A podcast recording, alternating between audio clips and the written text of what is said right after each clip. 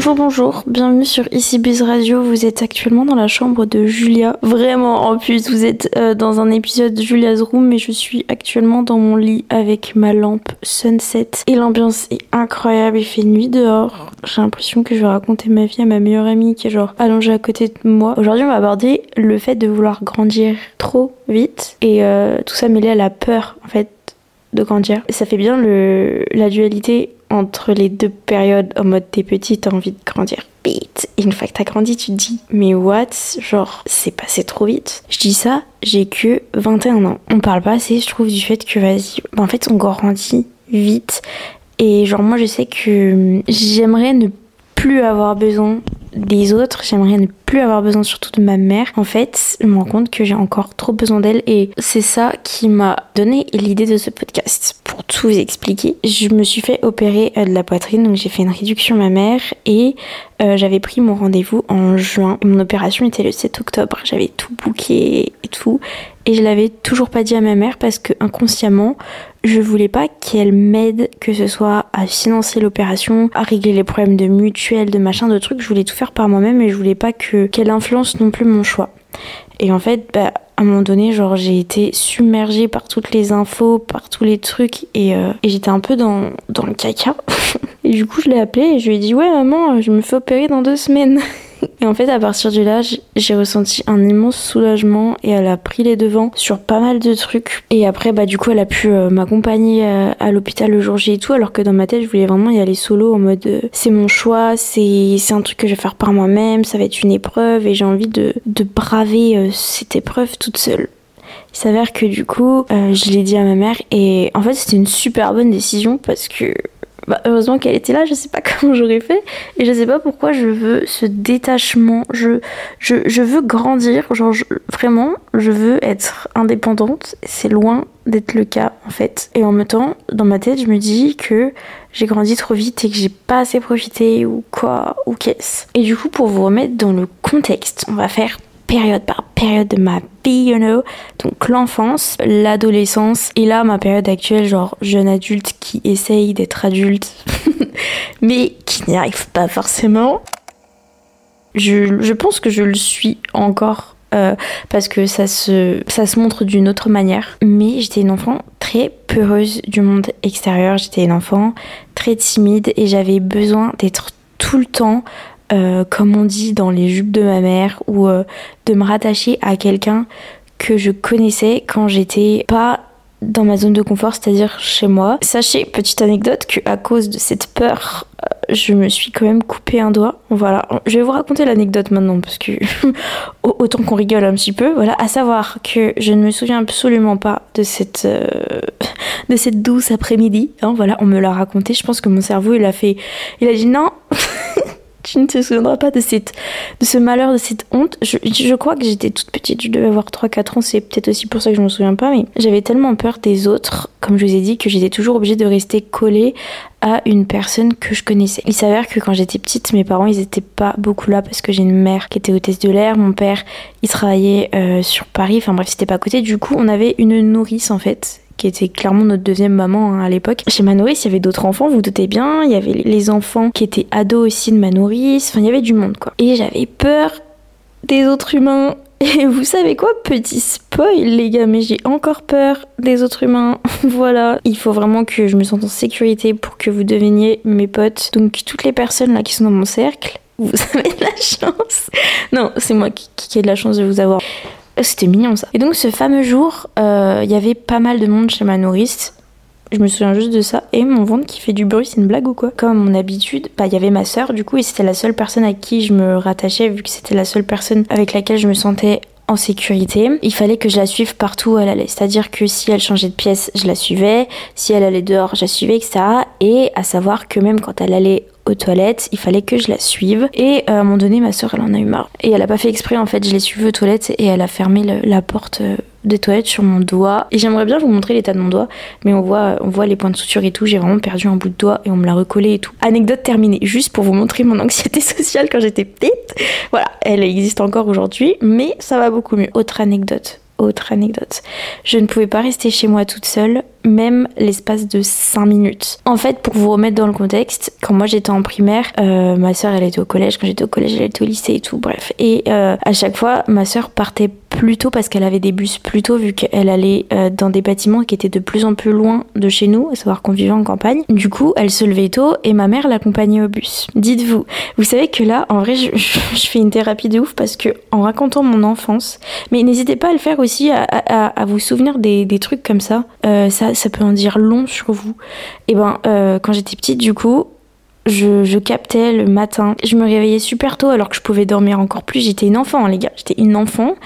Et j'étais tellement anxieuse de rester chez moi, ne serait-ce que 5 minutes, le temps que ma mère fasse l'aller-retour à l'arrêt de bus en voiture, concrètement pour déposer ma soeur. J'étais tellement anxieuse de rester toute seule que ça me réveillait et que la tête dans les fesses, je montais dans la voiture avec ma mère. J'avais 10 piges, putain, je, montais dans la voiture avec ma mère et j'allais à l'arrêt de bus, je revenais et je retournais me coucher. Voilà, c'est bon, vous avez le contexte de la meuf peureuse ou pas c'est bon ou pas? Et si je perdais ma mère de vue, par exemple, quand on faisait les courses, laisse tomber. Tout ça pour vous dire que j'étais ce genre d'enfant qui avait besoin d'avoir toujours une protection autour d'elle avant que le monde s'abatte sur elle. À côté de ça, j'idolâtrais beaucoup. C'est pas idolâtrer, j'enviais, non je sais pas. Idolâtrer c'est bien en vrai. J'idolâtrais le fait d'être une femme et j'avais trop hâte de devenir une femme. Genre pas une enfant, pas une ado, mais genre une femme qui puisse mettre des talons. Les gars, j'avais une passion pour les talons quand je regardais ma mère mettre des talons, quand je regardais les femmes dans la rue mettre des talons, quand je regardais les vitrines des magasins, il y avait des talons.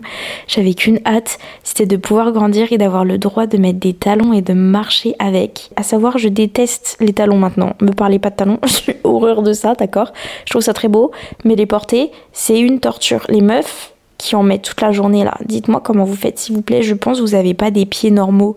Je pense que vos pieds ils sont en forme de montagne, en forme de semelle de talon, d'accord? Je ne comprends pas. Il y a un autre truc sur lequel euh, j'avais trop trop trop trop trop trop hâte que ça m'arrive, c'était d'avoir des seins. Voilà, je trouvais ça incroyable d'avoir de la poitrine. Euh, J'avais trop hâte de pouvoir me porter des soutiens-gorge. Je regardais ma mère mettre les siens. Elle avait une technique, vous savez la technique quand on met le soutien-gorge dans le dos, après on le remet sur nous et tout. J'étais là en mode waouh, trop hâte moi aussi. Je veux trop devenir une grande fille pour mettre des soutiens-gorge. Attention, petit spoil alerte sur ma vie actuelle. Je me suis fait opérer il y a un mois pour retirer ma poitrine. voilà. Et euh, ne me parlez pas tout tif, je ne veux plus en voir. C'est la pire torture du monde, ce truc. Et du coup, j'avais tous, enfin, j'étais toujours en mode, je veux grandir, je veux grandir. J'en ai marre d'être petite fille, c'est nul, faut c'est jamais toi qui décides. Enfin bref, je pense qu'on a déjà tous eu ce sentiment-là de vouloir faire ce qu'on veut, quand on veut, sans demander la permission à personne, qu'on nous oblige à faire rien, qu'on nous... Bref, ça a l'air trop bien de grandir, tu vois. C'est trop trop cool. J'avais trop hâte de pouvoir manger ce que je voulais, en quantité que je voulais. Spoil alerte, je fais des TCA depuis que j'ai 15 ans. Et donc je ne mange absolument pas ce que je veux parce que mon cerveau en a décidé autrement. Julia Donc vous savez, une enfant peureuse mais qui veut grandir absolument. Passons à l'adolescence. Je comprends à l'adolescence que devenir une femme, ça va pas être si facile que ça. Euh, mon corps devient clairement mon pire ennemi. Mais après, ça, ça m'empêche pas de vouloir grandir dans le sens où euh, j'ai trop envie de devenir, vous savez, genre la femme euh, un peu business girl, qui fait une grande carrière, qui, qui impacte en fait la vie des gens. je me vois, enfin genre, j'ai qu'une hâte. Donc à cette période-là, je suis au lycée. Je vis toute seule avec ma maman parce que ma sœur euh, est partie faire ses études et puis ma maman euh, s'est séparée de mon papa. Bref, je vis toute seule avec ma mère. Le lycée, c'est pas une période que j'ai kiffé en soi parce que j'étais déjà. Euh, bah, je viens de comprendre un truc sur moi. Je vous jure, genre en soi, le mood lycée, genre quand tu le regardes dans des séries et tout, c'est incroyable. Même quand tu regardes les autres au lycée, tu dis mais putain, j'ai l'impression qu'ils vivent les meilleures périodes de leur vie. Enfin, j'en suis sûre qu'il y a plein de personnes qui vous diront que le lycée c'était les meilleures périodes de leur vie. Mais moi, j'étais déjà dans ma tête en mode je veux construire quelque chose, je veux avoir mon appart, je veux être indépendante et tout, genre vos soirées, vos trucs, votre alcool, vos, vos relations sociales, vos copains, vos, votre sexe, votre machin, genre laissez-moi tranquille. Tu te mets une pression parce que Enfin, moi, du coup, je me suis mis la pression parce que du coup, je me sentais vachement à part de tout ce que voulaient les gens de mon âge et tout ce qui importait les gens de mon âge. Genre, en soi, j'avais l'impression qu'ils s'en foutaient de leur avenir, qu'ils étaient juste contents, en fait, de ce qu'ils vivaient sur le moment, qu'ils avaient hâte de, de s'amuser avec leurs potes et c'est tout. Alors que moi, quand j'étais au lycée, genre, j'avais ma pote, j'avais genre mes connaissances, mais j'avais qu'une hâte en fait, c'était de faire quelque chose de sérieux, de rentrer dans une école euh, que je kiffe et écrire quelque chose en fait. Et je me suis pas laissé le temps de profiter euh, de chaque étape de ma vie. Et au lycée, c'est là aussi que j'ai ouvert ma chaîne YouTube. Je pensais pas que ça allait prendre une ampleur. Je pensais pas qu'aujourd'hui, là maintenant, j'habite à Lyon, je serais déscolarisée et je ferais du tout mon métier. Genre, c'est une dinguerie. Et les gars, j'aime tellement faire des rétrospectives comme ça sur ma vie et me rendre compte à quel point c'est what the fuck. Et genre, même encore aujourd'hui, quand je fais le point sur ma vie d'il y a un an et quand je fais le point sur ma vie maintenant, enfin ce qui s'est passé en un an, c'est un truc de ouf. On se rend pas compte parce qu'on a l'impression que un an, c'est un laps de temps plutôt court et il peut se passer des trucs. J'avais trop hâte en fait. J'avais trop hâte euh, de d'avoir confiance en moi. J'avais trop hâte de, de, me sentir enfin belle parce que l'adolescence c'est vraiment le moment, enfin moi en ce qui me concerne, c'est vraiment le moment euh, le lycée où j'ai perdu confiance en moi euh, physiquement. J'ai eu de l'acné. Euh, du coup, je suis, je suis rentrée un peu dans, dans, les troubles alimentaires. Je voulais, je voulais beaucoup maigrir et tout. Et c'est vraiment le moment où, où tu tires. Tu sais, moi, je, je, regardais beaucoup de comment les autres étaient sapés, comment ils se maquillaient. J'essayais toujours d'être la meilleure version de du mouton de la femme de la société, vraiment remplir tous les, critères, les stéréotypes et tout. Euh, les sourcils à la on flick, euh, l'highlighter. Euh, je me suis rendu compte que j'étais une, une personne ultra solitaire et que et casanière et que c'est ce qui me plaisait de ouf au lycée genre je n'ai jamais fait une soirée. J'avais vraiment mes meilleurs amis en fait qui habitaient dans mon village. On était trois potes et c'est tout. J'avais ma petite vie en fait. Et mon cocon, genre ma chambre, mes V2 YouTube, mes abdos le soir, c'était vraiment ma safe place. Et j'étais trop trop bien. C'est là aussi que j'ai appréhendé la solitude, je vous dis ça. Je pourrais faire un podcast sur la solitude, bien que c'est un sujet qui, qui à la base me touche pas. Mais maintenant, ça me touche beaucoup parce que je me, suis habituée en fait à être avec des gens. Et maintenant c'est vrai que j'arrive plus à retrouver ce sentiment de safe place là. Comme je vous disais il y a deux minutes. Là vous me laissez toute seule dans ma chambre. Euh, je pète un plomb en fait. Je, pète un plomb. C'est à dire que genre ça me fait pas de mal de, de passer des petites soirées où je regarde une série et tout. Mais ça me suffit plus pour être heureuse. Vraiment, ça me suffit plus, j'ai besoin de plus. Alors qu'avant, genre, tu pouvais me laisser toute seule une semaine. Je m'ennuyais pas, j'angoissais pas, j'étais trop bien. Et donc du coup c'est à cette période-là aussi où je me retrouvais à dormir aussi des fois solo. Il euh, n'y avait pas ma mère ni rien. Dans une grande maison à la campagne parce que ma mère euh, elle avait sa vie à côté aussi. J'étais ado, donc euh, logique, je peux rester toute seule. Et j'avais, vous savez, j'avais mes petites wishlists et tout. Je voulais avoir plein de trucs. J'avais trop envie de, plein de choses, outre que le, fait d'être au lycée et de m'amuser. C'est là que du coup, je me rends compte peut-être que, je, suis passée à côté de mes années lycée. Mais alors, mes années lycée, je sais que c'est un sujet, à chaque fois que j'aborde euh, très rapidement dans, par exemple, mes chit-chat make-up sur YouTube, euh, à chaque fois, je vous dis, si vous voulez, euh, je ferai une vidéo sur ça, non, non, non, non. À chaque fois, vous me dites, ouais, s'il te plaît. Et je sais que ça peut en aider beaucoup parce que je pense qu'il y a encore beaucoup de lycéens qui me suivent. Mais mes années lycée, j'ai trop de trucs à déballer et sur ce qui s'est passé dans ma tête. Parce que je vous jure que c'est à ce moment-là que je me suis mis dans la tête que j'étais genre trop chelou, que j'étais à part de ce monde, que j'étais horrible, que j'étais... Euh, bref, un sketch à tout point de vue. Je vous passe les détails et en fait c'est comme si j'avais subi du harcèlement mais de la part de moi-même. Je vous jure que je me descendais, c'était horrible, genre dans ma tête. Hein.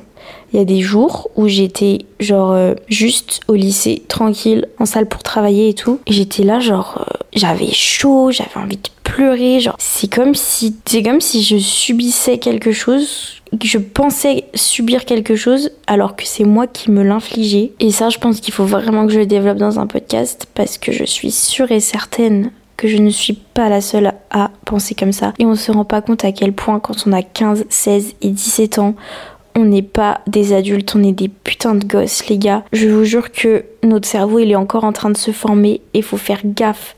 Faut faire gaffe à ce qu'on se dit nous-mêmes et à ce qu'on entend sur nous et tout ça parce que c'est là que se construit un peu aussi les bases du, du, plus tard.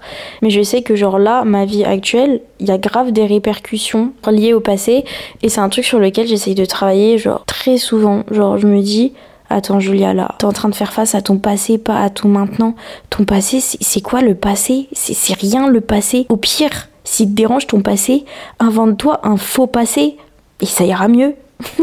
Au pire des cas, ton passé, il est juste dans ta tête, tu vois. Il est, il, il est pas palpable, il n'existe pas. Donc, laisse faire les choses. Ma sœur, du coup, pour le coup, c'était, c'était un peu euh, l'inverse de moi. Donc, en fait, j'enviais trop, trop, trop ma sœur. J'enviais trop ma sœur sur plein de points différents. Déjà, elle était plus à la maison, elle avait son appart. Elle était à la fac et tout. J'avais trop hâte de pouvoir faire mes études. Elle était en couple. En fait, je pensais qu'à l'époque, je voulais être en couple mais en fait, si je voulais, enfin, si j'avais voulu être en couple, je l'aurais été. Genre, je pense que c'est juste que je voulais pas. Non.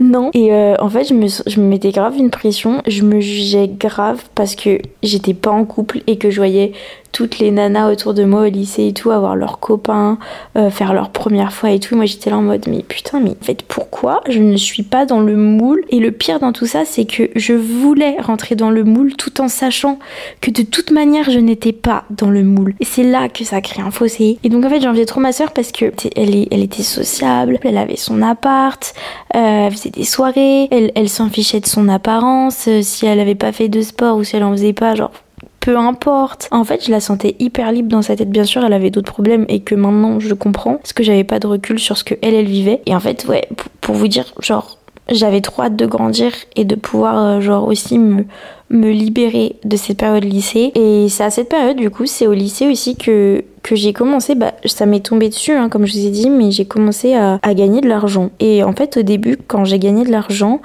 euh, c'était grâce à la monétisation YouTube. Euh, j'ai commencé à faire des, des, vidéos sur YouTube quand j'étais en seconde. En fait, j'ai toujours été passionnée par l'univers de la vidéo et l'univers YouTube. Le fait de pouvoir partager de la vidéo, j'ai trouvé, trouvé ça incroyable. Et du coup, je me suis lancée, mais vraiment parce que j'avais ce besoin de faire des vidéos et les gars ça m'est tombé dessus. À aucun moment je me suis dit que j'allais gagner de l'argent avec YouTube en fait. Et il s'avère que YouTube ça a bien marché en termes de statistiques, en termes de vues, ce qui fait que j'avais euh, pas mal de monétisation YouTube. Genre je me souviens que la première fois que j'avais eu une grosse paye euh, de monétisation YouTube, c'était 300 euros. Mais dites-vous que 300 euros, c'était mais mais énorme parce que moi j'avais de l'argent de poche mais très peu. J'avais un billet à mon anniversaire un billet à Noël puis euh, ma mère qui nous donnait des sous euh, relativement souvent quand on avait besoin enfin quand on voulait faire un peu de shopping et tout. Mais c'était rien de fou. Et là me dire que j'avais 300 euros et je me souviens genre euh, je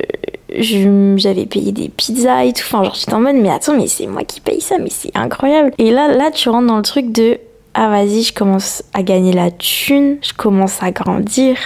Là, ça va être fun. Là, il se passe quelque chose. J'ai surtout eu le déclic sur ça et j'étais en mode, mais en fait, je m'en rendais pas compte, mais c'est quand même fou euh, parce qu'en fait, tu gagnes de l'argent par toi-même. T'es une gamine, euh, tu montes tes vidéos sur euh, un ordi éclaté, ta caméra, genre, what the fuck, genre personne t'a rien demandé. Euh, personne t'a poussé à le faire. Les gens ils comprennent même pas ce que tu fais. Ma mère, je pense qu'elle a compris ce que je faisais il y a à peine un ou deux ans. Euh, t'es là, t'es en première. Je me paye mon premier iPhone toute seule. Mon iPhone 6S Plus rose gold 64 Go. J'étais mais on fire. C'est-à-dire que c'était l'iPhone que je voulais trop et le fait de ne pas avoir demandé à ma mère qu'elle me le paye, c'était une dinguerie pour moi. Genre, je me souviens que quand ma mère m'a acheté mon premier iPhone, donc j'étais en troisième, elle me l'avait acheté pour Noël, elle m'avait regardé, euh, ça l'avait saoulé euh, forcément bah, d'acheter des iPhones, enfin genre c'est pas toujours euh, ce qu'il y a de mieux à offrir à tes enfants, un téléphone, il y a plus fun quoi. Je me souviens, elle nous avait dit, écoutez-moi bien, c'est la dernière fois que je vous achète un téléphone. Moi dans ma tête j'étais, ouais ouais t'inquiète. Je savais qu'elle allait m'en racheter un, et ben les gars, elle ne m'en a jamais racheté un. Et en fait, je pense que là, je m'en rends compte. Quand vous. Euh, comment dire, quand vous avez vraiment genre un truc qui vous anime, une pensée qui vous anime, un état un état d'être, quelque chose qui vous inspire vraiment, genre ça se manifeste tellement dans votre vie qu'au final ça finit par tomber. Genre moi regardez, genre j'avais 15 ans, ok j'avais pas de potes, enfin mes, années lycée étaient trop nulles, mais j'avais tellement ce besoin de, de réussir déjà ma vie, tu vois, c'est trop bizarre, que ça m'est tombé dessus alors que c'était pas prévu. J'avais cette envie, mais je le voyais pas arriver tout de suite et du coup ça c'est arrivé à moi. Et ça c'est un exemple parmi tant d'autres, je vous jure que là, la vie que j'ai actuellement, je coche toutes les cases de ce que je voulais quand j'avais 15 ans. Sans noter sur une feuille, euh, vas-y, je veux ça. En fait, c'est venu à moi parce que je l'ai manifesté de manière hyper inconsciente. Et c'est pour ça qu'en fait, je sais, il y a une marque de moi qui me dit, ouais, t'as grandi trop vite. Je regarde là, t'as 21 ans, tu te fous une pression de fou. J'ai pas envie, enfin, que ce soit mal interprété, hein, mais j'ai une pression de ouf sur les épaules. Genre tout repose sur moi. Si je veux manger à la fin du mois, il faut que tout fonctionne dans mon sens. Et c'est là que je me dis, t'as voulu grandir trop vite ma cocotte? Et ben voilà où tu en es. Voilà où est ta fatigue mentale, voilà où est ta santé mentale. T'es épuisé par la vie et j'ai 21 ans et je me dis tous les jours que c'est trop long et que je vais pas y arriver. Je suis très heureuse dans mon métier. Et je dis ça en mon nom, mais en, pour tout le monde, hein, pour que ce soit les étudiants, tout ça, tout ça. Et je trouve qu'on parle pas assez de la vingtaine. Parce que quand on est petit, on dit vas-y, quand t'es jeune, c'est les meilleures années de ta vie, ça va être trop cool, nan, nan, nan, nan, nan. Avoir 20 ans, je trouve que c'est la transition de vie la pire que j'ai pu vivre. Au-delà du fait que je sois ma propre patronne, c'est tes premières vraies déceptions, tes premières pressions financières, tu sais pas ce que tu veux dans la vie, tu veux des trucs mais tu peux pas encore les atteindre, tu vois ta famille euh, aussi vieillir, tu, tu, perds des amis, enfin bref, il y, y a, trop de trucs. Tout ça pour vous dire que du coup, ok, j'ai l'impression d'avoir grandi trop vite et je regrette un peu euh, cette phase-là de me dire vas-y, t'as grandi trop vite, t'as pas profité de tes années.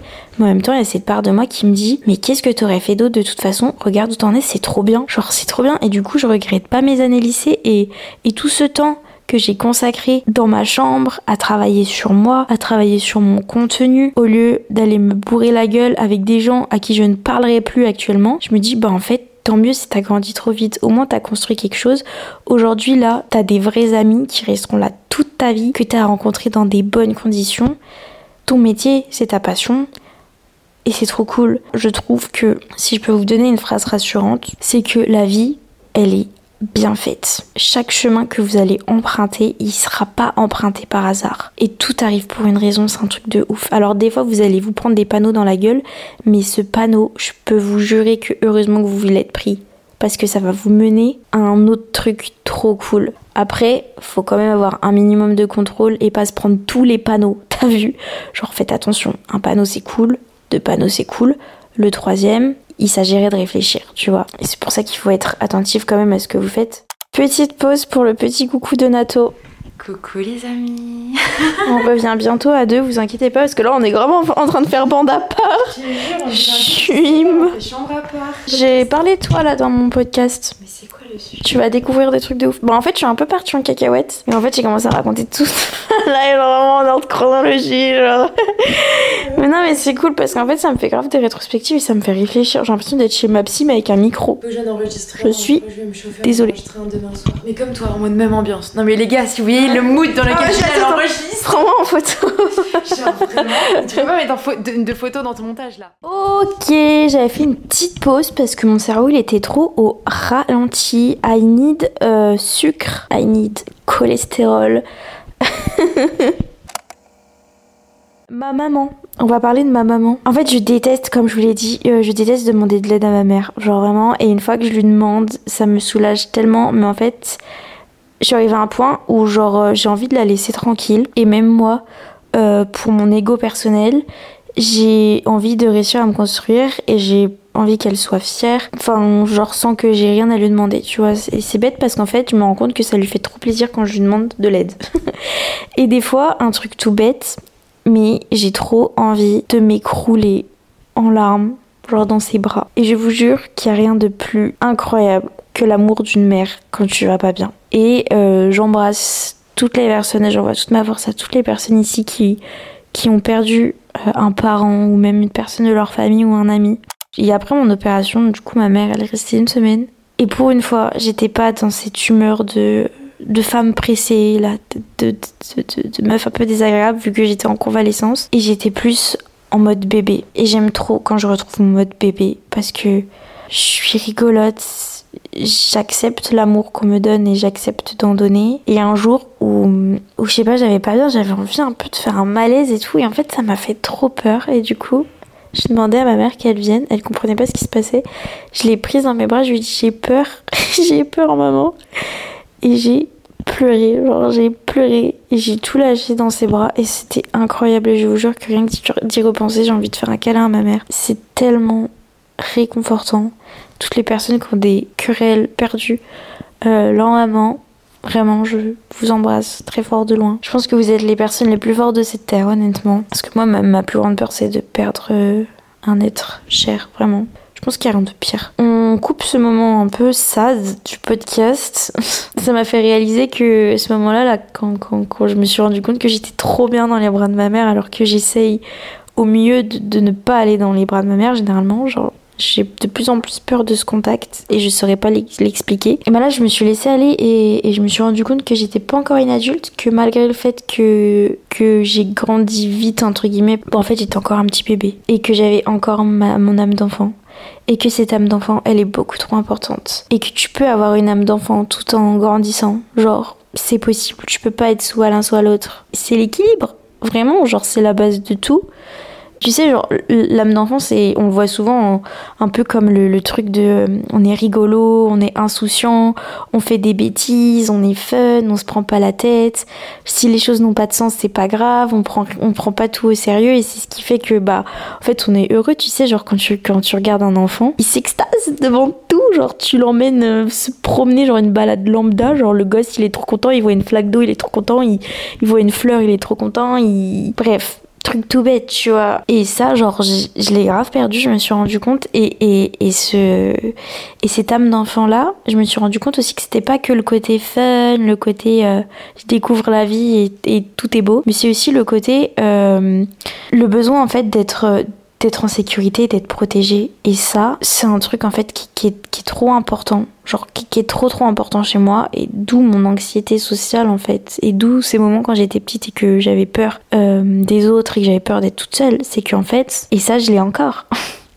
c'est que j'ai toujours besoin de me sentir en sécurité et c'est pour ça que euh, à chaque fois encore quand il faut que je sorte quelque part quoi ou que j'aille en soirée, j'ai toujours cette petite anxiété parce que je sais que, qu'à partir du moment où je suis pas entre mes quatre murs, je me sens pas en sécurité. Et c'est pour ça que généralement genre quand je pars en soirée je pars toujours avec les personnes avec lesquelles j'ai le plus confiance pour me sentir en protection. Et ça c'est un côté de mon âme d'enfant on va dire que j'ai gardé même si je pense que au-delà de ça c'est de l'anxiété tu vois. Et là le truc qui serait cool c'est de trouver la balance et de réussir à retrouver mon âme d'enfant un peu funny, you know, qui revient de temps en temps, mais qui est pas là, tu vois, qui est pas ancrée en moi. Elle revient de temps en temps parce qu'on a toujours nos petits quarts d'heure de folie, hein. on est des, un peu des, comme des animaux. Mais j'aimerais bien, sur le long terme, là, genre, essayer de retrouver déjà le, côté un peu tendre d'un enfant, un peu le côté je donne de l'amour et ça me dérange pas d'en recevoir. Et le côté aussi euh, gérer un petit peu tout ce qui est